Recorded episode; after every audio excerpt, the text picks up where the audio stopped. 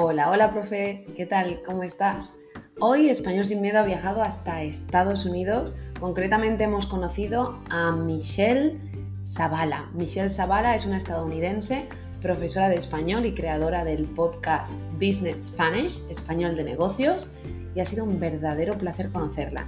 Esta vez no te hago spoiler, así que prepara tus cascos, busca un lugar tranquilo y disfruta de esta maravillosa entrevista. Te dejo con ella.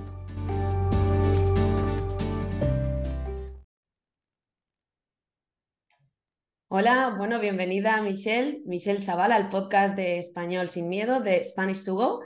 Y bueno, cuéntame, ¿quién es Michelle? Así, en dos frases, como si fuera un tweet. Ok, muy bien. Hola, más que nada, gracias eh, primero por invitarme a tu podcast, Sara. Y antes que nada, siempre digo que soy una madre, una madre, una mamá, esa es mi prioridad, pero también soy amante de todo lo español todo lo latino y eh, ahora tengo varios roles. Eh, tengo un podcast de Business Spanish y también soy profesora de español e intérprete. Perfecto. ¿Y de dónde eres y dónde estás viviendo ahora mismo? Ok, yo soy y vivo actualmente en Wichita, una ciudad, una ciudad que se llama Wichita en el estado de Kansas en los Estados Unidos. Soy estadounidense y he vivido casi toda mi vida aquí en Kansas, en Wichita, eh, con la excepción de unos años en Texas y también un semestre en México. Mm, eso te quería preguntar más adelante, ¿vale? Ah. ¿Y cuántos idiomas hablas? ¿Cuántos idiomas? Sí. Ah, pues sí, hablo inglés, español, un poco de ruso y había tomado clases en francés y me enseñé un poco de italiano y portugués, pero la verdad es que esos otro, otros idiomas ya no tengo la oportunidad de practicar mucho, entonces yo diría que pues inglés y español. Son los dos idiomas con los que más eh, cómoda te sientes, ¿no? Inglés y español. Sí. ¿Y trabajas de profesora de español o también enseñas inglés? Pues también doy clases de inglés. A veces mi tiempo es muy ocupado porque tengo siete hijos, pero con el tiempo que me queda y todas sus actividades, sí. Pero eh, tengo esa otra parte de mi vida que siempre he querido hacer algo más. Y digo que mm, ojalá hubiera como 48 horas en el día, porque no me alcanza. Eh, pero yo trabajo cuando, cuando tengo el tiempo como intérprete médico y también doy clases de, español e inglés a veces a los inmigrantes aquí, que la, la mayoría es de México pero tenemos inmigrantes de dos partes de Centroamérica, también Sudamérica. Entonces, a veces sí doy clases de inglés si hay interés. Ha cambiado mucho con la pandemia, ¿sabes? Entonces, antes daba más clases presenciales y ahora estoy tratando de cambiar poco a poco al, eh, a, dar clases en línea a través de Internet por la flexibilidad que, que brinda. Eh, pero, pero sí, así voy. Qué interesante. Poco a poco. Tengo una, una, compañera también que trabaja de, de intérprete en los Estados Unidos y su especialidad es español médico. Luego te, pasaré también su podcast porque seguramente podéis ah, juntas. Sí.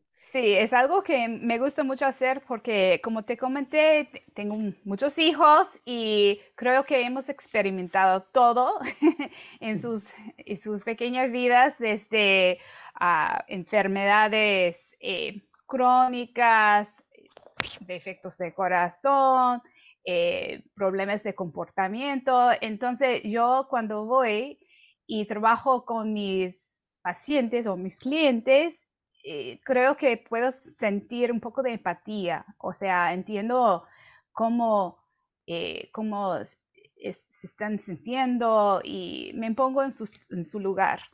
Entonces, sí, me gusta ayudar así, pero de educación, la verdad es que estudié administración de negocios y pues con una especialidad en negocios internacionales y finanzas.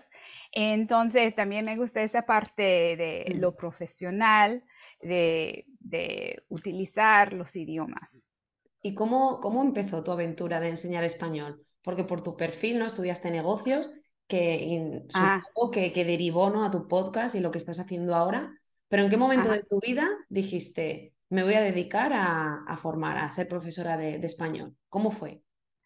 Pues no, no fue algo muy planeado, porque como te cuento, estudié y trabajé en el mundo empresarial durante años, pero cuando empecé mi familia quería quedarme en casa para cuidar a mis hijos. Entonces renuncié mi trabajo y ahí estuve en casa cuidando a mis hijos durante muchos años, pero siempre, siempre eh, me ha apasionado el español y todo lo que tiene que ver.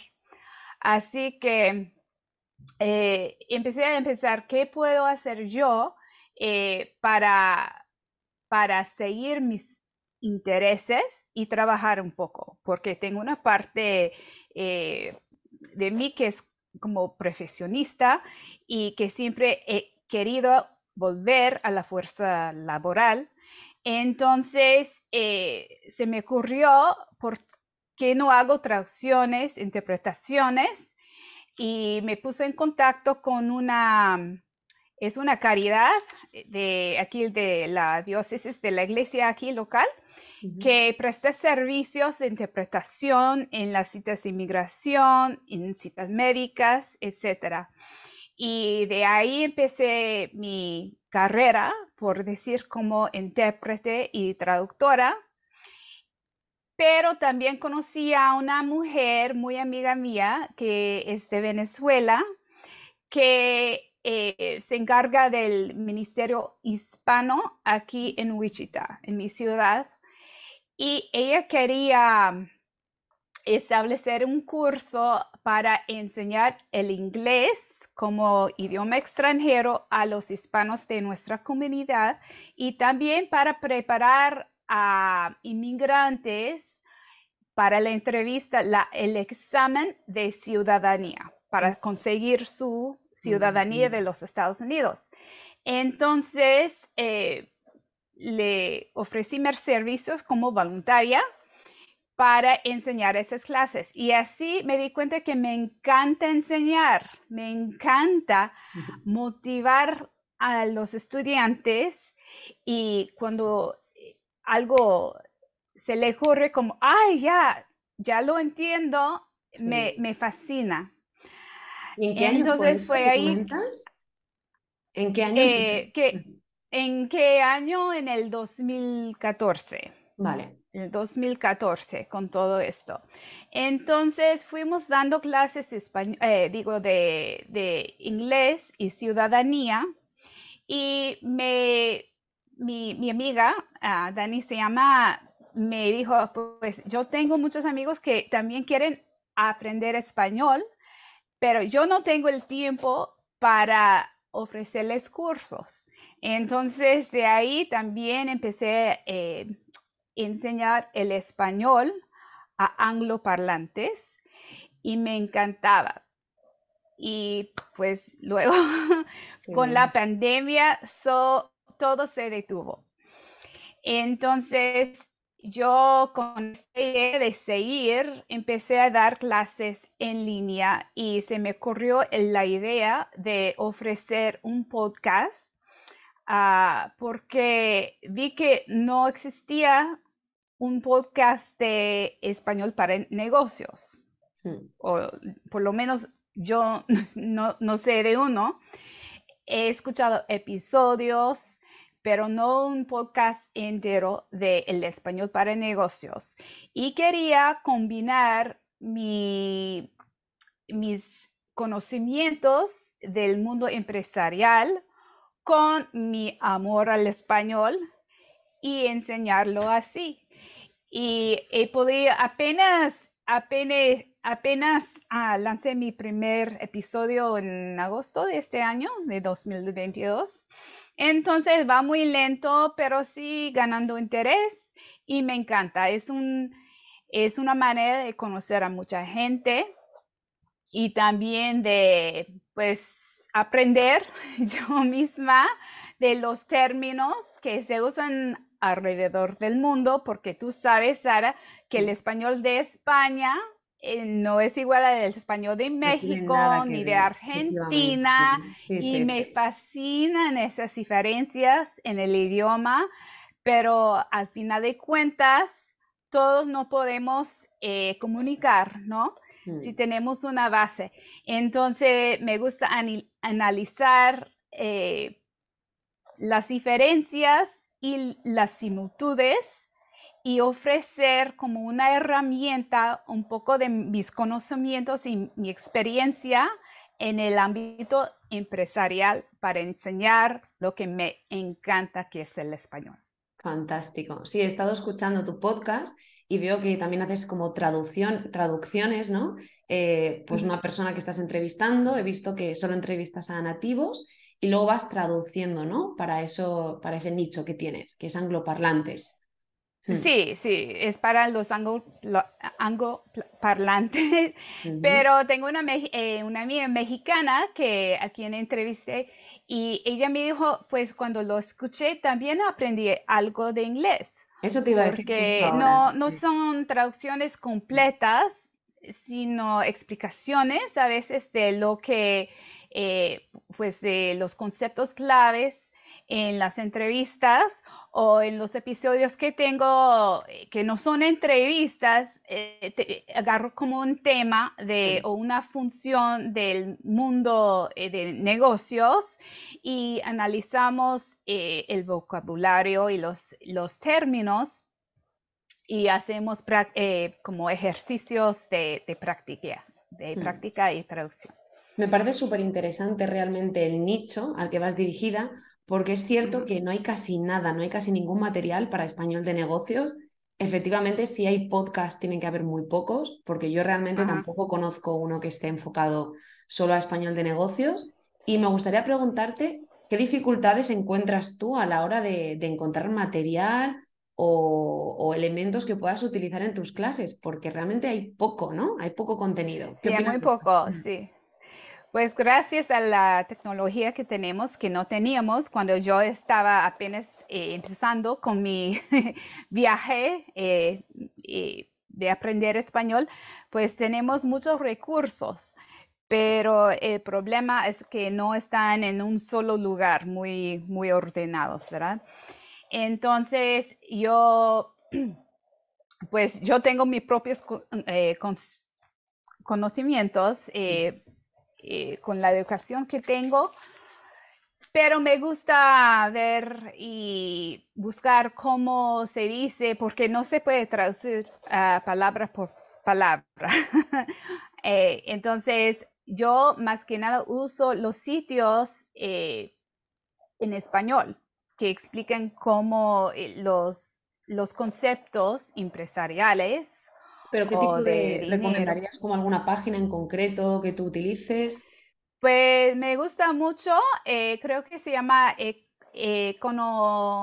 Economipedia o algo así, economía, pero pedia como enciclopedia. Ah, eh, me gusta mucho.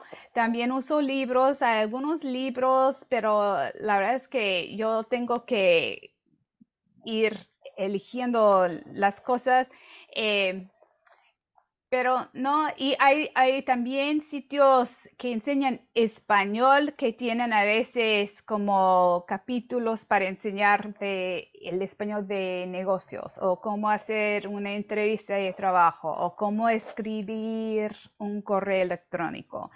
Pero la verdad es uso una variedad de eh, recursos porque, como tú bien dijiste, no existe un buen eh, recurso como integral para ofrecer todo lo que yo quiero eh, ofrecer en mi podcast.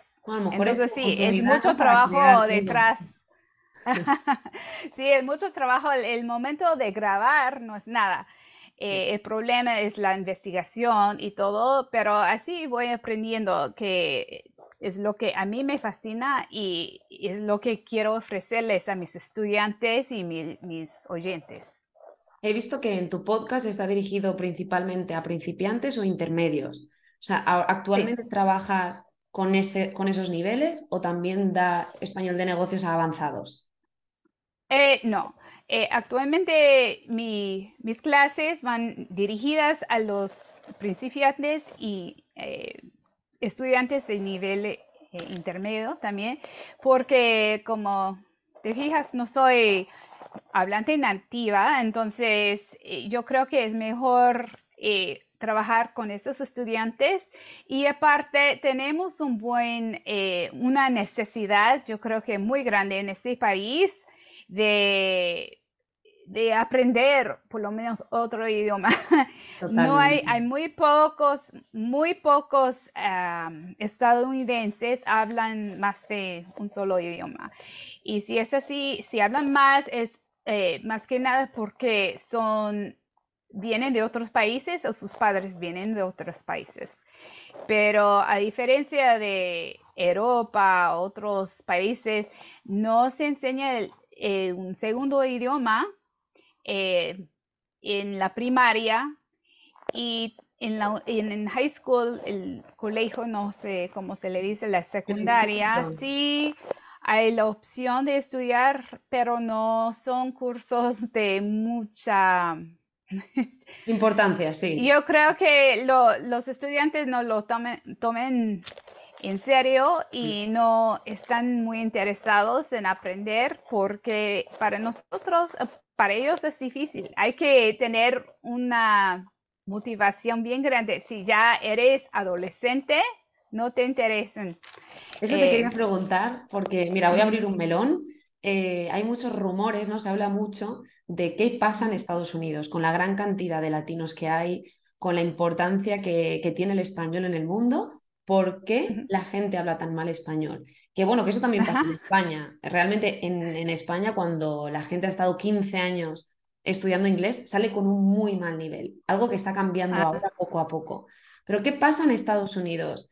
Eh, la formación de los profesores no es adecuada, es falta del interés de los alumnos. Tú que vives ahí, ¿qué, qué pasa realmente? Sí, sí, yo creo que todo tiene que ver con la historia de los inmigrantes, ¿no? Porque cuando vieron, vinieron mis antepasados en el siglo, bueno, el siglo XVIII, ¿ok? 1800, eh, era una vergüenza hablar en otro idioma que no fuera el inglés. Mm. Y yo he escuchado historias de mis eh, abuelos, mis abuelos, diciéndoles a sus hijos que no hablaran polaco, alemán, italiano, porque era, ahora estamos en los Estados Unidos, el inglés es nuestro idioma, eh, nuestra cultura ya es diferente y es una vergüenza si hablas otro idioma. Y hemos tenido que cambiar esa manera de pensar eh, porque somos muy orgullosos, eh, pero eso también yo creo que es una debilidad que tenemos, que no nos damos cuenta, cuenta que hay un mundo afuera y si nosotros no ah, nos educamos, vamos a vamos a perder la ventaja que tenemos como un poder mundial si no nos fijamos e-, en el mundo fuera de los Estados Unidos. Y así aceptar que realmente, no sé si lo sabía, Sara, pero no existe un idioma oficial en los Estados Unidos. No hay. Cuéntame, ¿no hay un idioma oficial? Ajá, sí, los estados tienen, los estados individuos sí tienen idiomas oficiales, pero los Estados Unidos como país no ha declarado un idioma oficial. Hay un idioma de facto que es el inglés. Pero entonces, pero yo creo que eh, más reciente, aquí en los Estados Unidos, como, como dices, hay una ola de inmigración gigante de México, eh, Centroamérica y de otros países también. Pero yo creo que esos inmigrantes están cambiando la manera de pensar con sus hijos, o por lo menos los que yo he conocido en mi profesión como intérprete, que les dicen a sus hijos que es muy importante seguir hablando español para no perderlo, ¿no? Porque una vez que empiezan en la escuela es puro inglés y van a hablar inglés con sus, sus amigos, sus compañeros de clase y sus empleadores.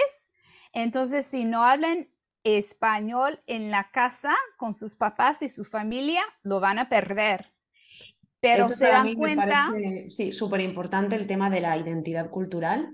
Es muy curioso porque he conocido a muchísima gente de, bueno, de papás de México, ¿no? de, de Venezuela, que una vez que llegan a Estados Unidos, prima más el inglés y, sienten rechazo por su segundo idioma.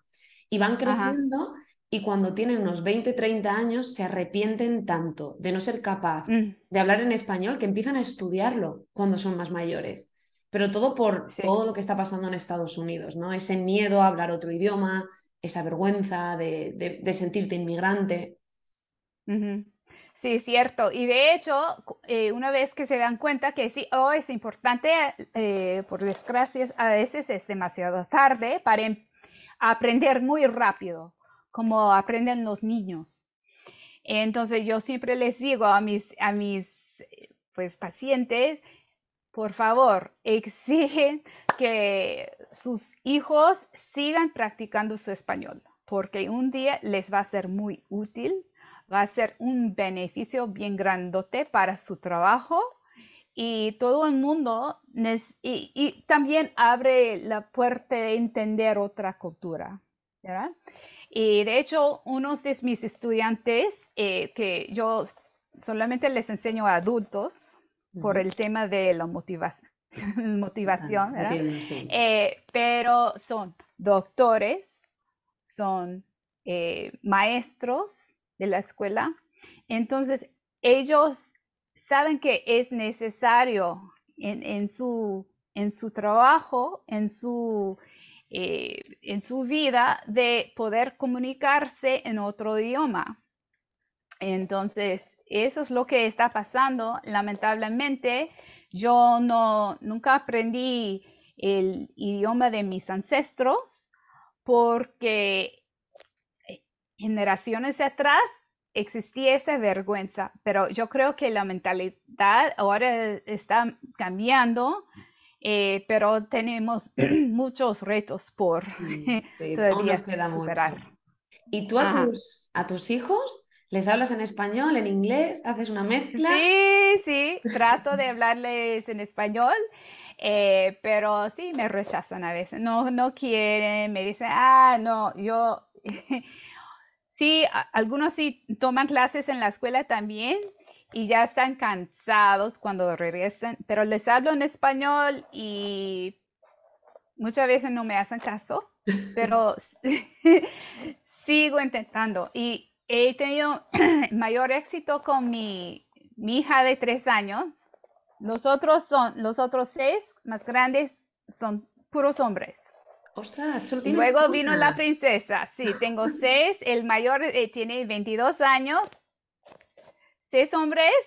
El más chiquito ahora tiene 10 años y luego nos sorprendió una princesa. Ella tiene tres años y desde chiquita empecé a hablarle en español. Eh, no, no habla mucho, pero si hay algunas palabras, si quiere agua, leche, manzana, me pide en español.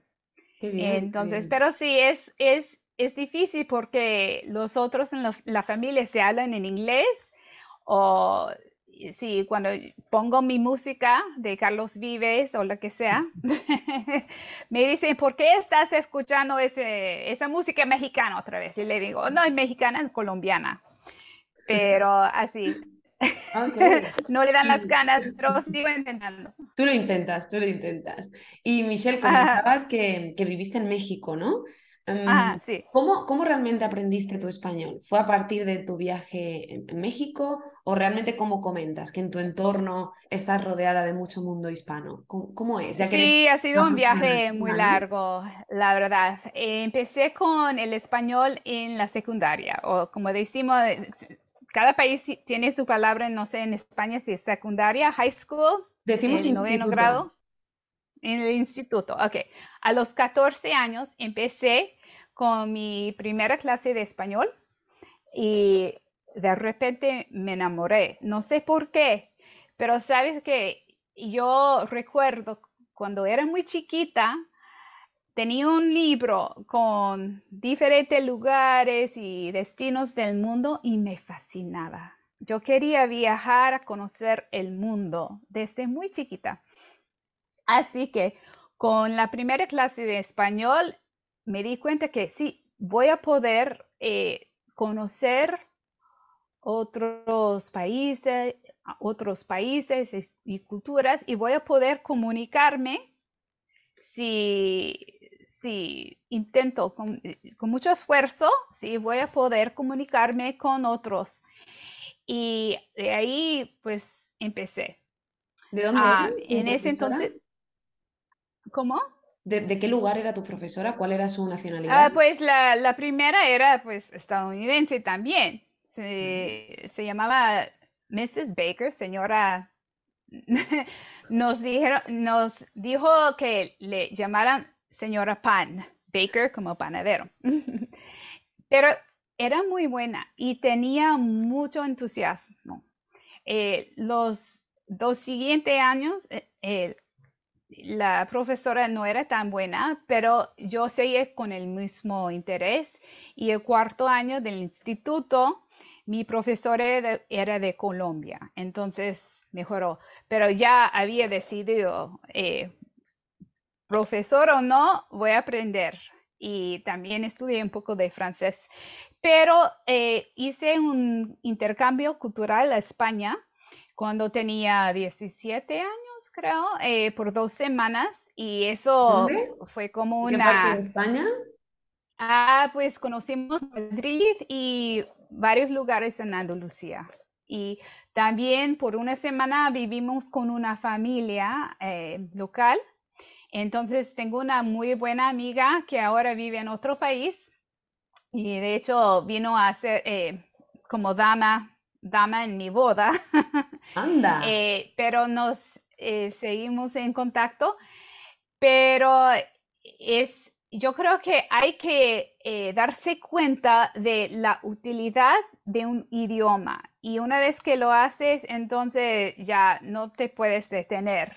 Entonces, ese viaje a España fue una muy buena experiencia para mí porque me di cuenta que sí existe otro mundo que puedo conocer y puedo pues descubrir mucho más sabiendo hablar un poquito, porque no hablaba mucho cuando fui la primera vez.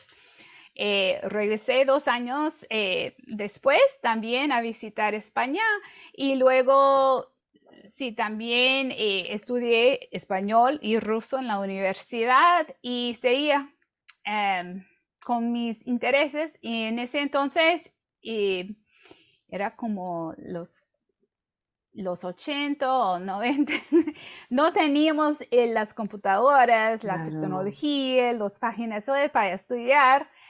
Entonces decidí ir a estudiar un semestre en México, gané, gané, una beca para ir ahí, estudiar y viví con una familia por seis meses ahí, que todavía siguen muy buenos amigos también.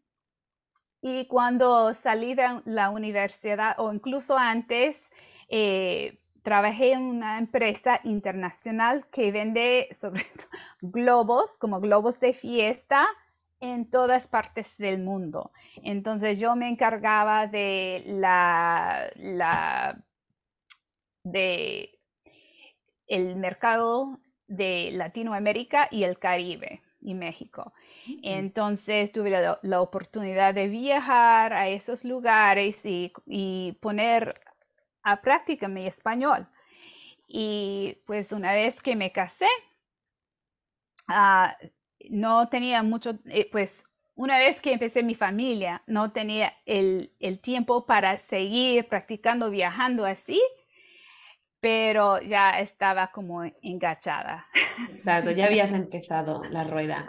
veo que, que, llevas muchísimos años, ¿no? Desde tu amor con, con tu profesora estadounidense, pasando por profesores de diferentes nacionalidades, ¿no? Colombianos.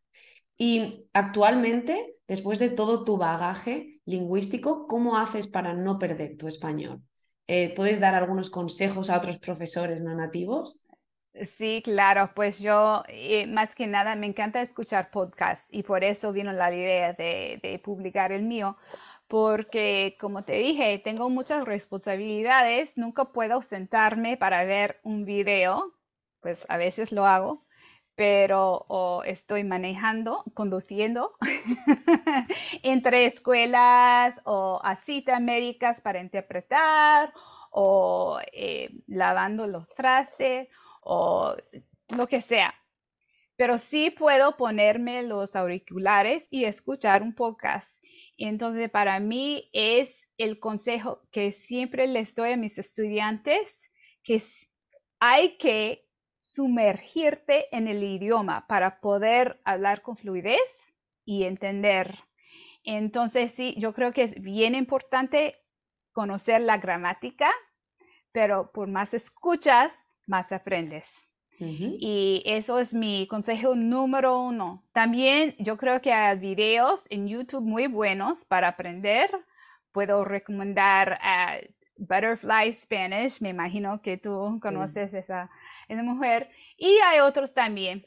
Ah, aparte, ahora con eh, Netflix y todo, hay programas que puedes ver. Tenemos muchos de Colombia, México, entonces siempre pongo eh, esos programas eh, que vienen de otros países con los subtítulos para mi esposo. y yo creo que lo más importante... ¿Tu esposo no habla pues nada? sí, habla un poco, mm. habla un poco, pero no, no tan fluido. de hecho, fuimos a Puerto Rico para nuestra luna de miel hace muchos años y años después llevamos a toda la familia a conocer la isla ah, y siempre que tenemos eh, la oportunidad viajamos a otro país para conocer, eh, eh, fuimos ahorita en, en marzo a conocer la República Dominicana mm. y cuando vamos no nos quedamos en resort porque yo quiero que, sí, quiero conocer el, el verdadero país, ¿no? y quiero que mis hijas conozcan cómo realmente es. Y, sí, sería bueno relajarme con una piña colada, así, sentada en la playa. Pero yo creo que si yo tengo que no tengo mucha oportunidad, pero si me da la oportunidad de viajar, quiero conocer el mundo real. Entonces, a través de todo esto, yo creo que, pero el consejo que les daría eh, a mis estudiantes o a cualquiera que quiera aprender eh, eh, hablar español o cualquier idioma fluidamente, sería hacer algo todos los días, escuchar mucho, mucho, mucho algo que te interese. Si te interesan los negocios, que escuchen mi podcast. Si te interesan los, cuentos cortos, también hay podcasts y, videos para eso. Pero yo creo que no tenemos excusa. Si realmente queremos aprender, hoy en día no hay excusas para no sumergirte sin salir de tu país, sin salir de tu casa. Bien dicho. Yo creo que ahora se ha puesto súper de moda los podcasts, ¿no? Puedes encontrar ah. absolutamente de todo y teniendo Netflix, teniendo podcast, teniendo cuatro o cinco páginas web y manuales, yo creo que es más que suficiente para eh, no perder, ¿no? Tu idioma. Exacto. Y Michelle, em, tú, que eres una profesora que trabaja en Estados Unidos, muchos de los profes que, están en Spanish to Go también son de allí. ¿Tienes algún consejo para trabajar con los, con los estudiantes estadounidenses? ¿Algunos tips? Eh, ¿Algo que tú veas que les cueste sobre todo a tus estudiantes? Pues yo diría que eh, lo que nos impide a veces en aprender otro idioma o a mis estudiantes es, es el miedo. Y pues exactamente porque tu podcast se llama Español sin miedo, ¿verdad? Eh, tememos que si abrimos la boca vamos a cometer errores. Pero yo lo hago cada vez que abro la boca, cometo errores. Pero tenemos que darnos cuenta que que cuando escuchamos a extranjeros, o sea, la gente que no tiene como su primer idioma el inglés, todo, todo el tiempo también cometen errores, pero no nos damos cuenta porque agarramos el sentido de, lo que quieren decir. Entonces, eh, yo recomendaría a los profes y a todo estudiante que, que no tengan miedo, que nada más abren la boca y que si abren la boca y por lo menos intenten algunas palabras, ya que sean pocas palabras, eh, la, gente de habla hispana va a quedar muy agradecida. Aunque no, no puedas hablar eh, pues mucho, aunque no puedas explicarte 100%, si intentas y empieces con unas pocas palabras, eso sí vale mucho. Entonces, ese es mi consejo para todos los profesores, que animen a sus estudiantes a practicar no solamente escribiendo, leyendo, escuchando, que es bien importante, pero también hablando y que, y que busquen eh, un, compañero, un amigo para practicar hablando, porque si puedes entender mucho, pero si no abres la boca, no vas a ningún lado. Sí, el español que no se quede en tu cerebro, que salga, ¿no? Con ah, errores o sin errores. Y así, así hablan los, los bebés. Cuando apenas están aprendiendo cómo hablar como bebés, murmuran, balbucean y a veces no les entiendes, pero están intentando no les da miedo. Mm. Entonces, tenemos que superar ese, ese miedo que tenemos como adultos, esa vergüenza de cometer errores, pero, porque en cualquier cosa que hagamos, si no cometemos errores, no aprendemos. Fenómeno, exactamente. Qué bien, qué gusto da escucharte hablar, de verdad. y me gustaría, eh, tengo una última pregunta para ti que hago a todos los profesores a los que entrevisto que es, ¿alguna vez has sentido ese famoso, dichoso síndrome del impostor, síndrome de la impostora por ser no nativa? Sí, claro, claro. Eh, y yo creo que es algo natural. Si no somos nativos del idioma, tenemos ese, ese miedo que mencionan, pero... Eh, pero hay una parte eh, positiva también de ser no nativo. Sí, y yo creo que eso es la ventaja que tengo que ofrecerles a mis estudiantes. Yo conozco su batalla. Yo sé cuáles son los temas que son más difíciles para ellos como nativos de inglés, porque tenemos eh, nuestros propios retos, ¿no? Que a veces no, no entienden los, los eh, nativos, por ejemplo, de español. Entonces, yo puedo sugerir eh, trucos para agarrar esos, esos temas, pero claro que a veces sí, siento que no soy suficiente, pero se me pasa. Porque, y por eso he elegido ah, trabajar con los principiantes y estudiantes intermedios porque no hablo como un nativo. Yo creo que mejor los avanzados que vayan con otro profesor de pues nativo, pero para los principiantes yo creo que es importante eh, empatizar con ellos y también motivarles. hay una parte de, aprender un idioma, pero si solo aprendes o estudias el idioma y no te metes bien en la cultura, eh, no vas a poder seguir porque no hay nada, nada de motivación. Sí, me parece estupendo todo lo que comentas de, ese miedo, ¿no? Eh, lo hablo con muchos profesores, pero aún así superarlo y decir, yo te entiendo, sé por lo que has pasado, sé exactamente por qué estás fallando en esto o en este aspecto gramatical, porque he pasado, ¿no? Esa misma fase. Y estoy de acuerdo en lo que comentas de muchas veces sentirse cómodo en los niveles principiantes, pero yo animo a todos los profes, nativos o no, a atrevernos a niveles superiores. Tu español es fantástico y, puedes hacerlo. O sea, que te animo a que también te pruebes a ti misma y que, que pruebes niveles avanzados, que, bueno, que lo harás fantásticamente. Ah, gracias. nada, nada. Y bueno, terminando, siempre, siempre pido a los profesores que den un consejo, una anécdota o una recomendación, algo libre para, para los oyentes. Así que este último minuto es para ti, para que hagas cualquier recomendación o reivindicación. Ok, muchas gracias.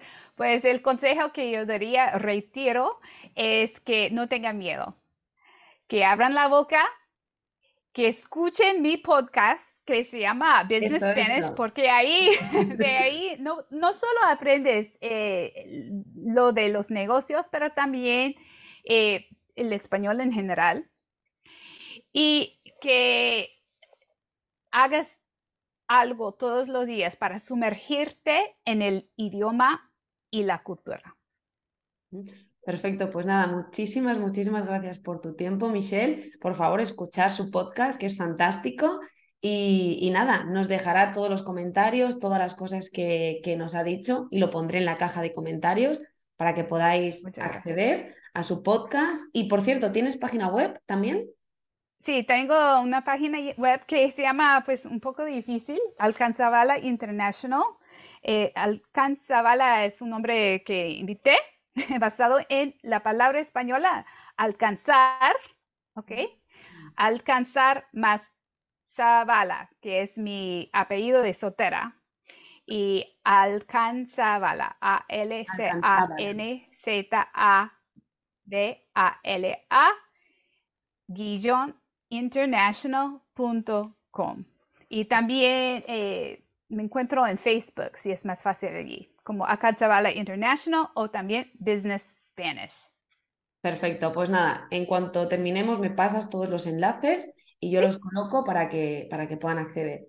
Pues Michelle, muchísimas gracias y, estamos en contacto.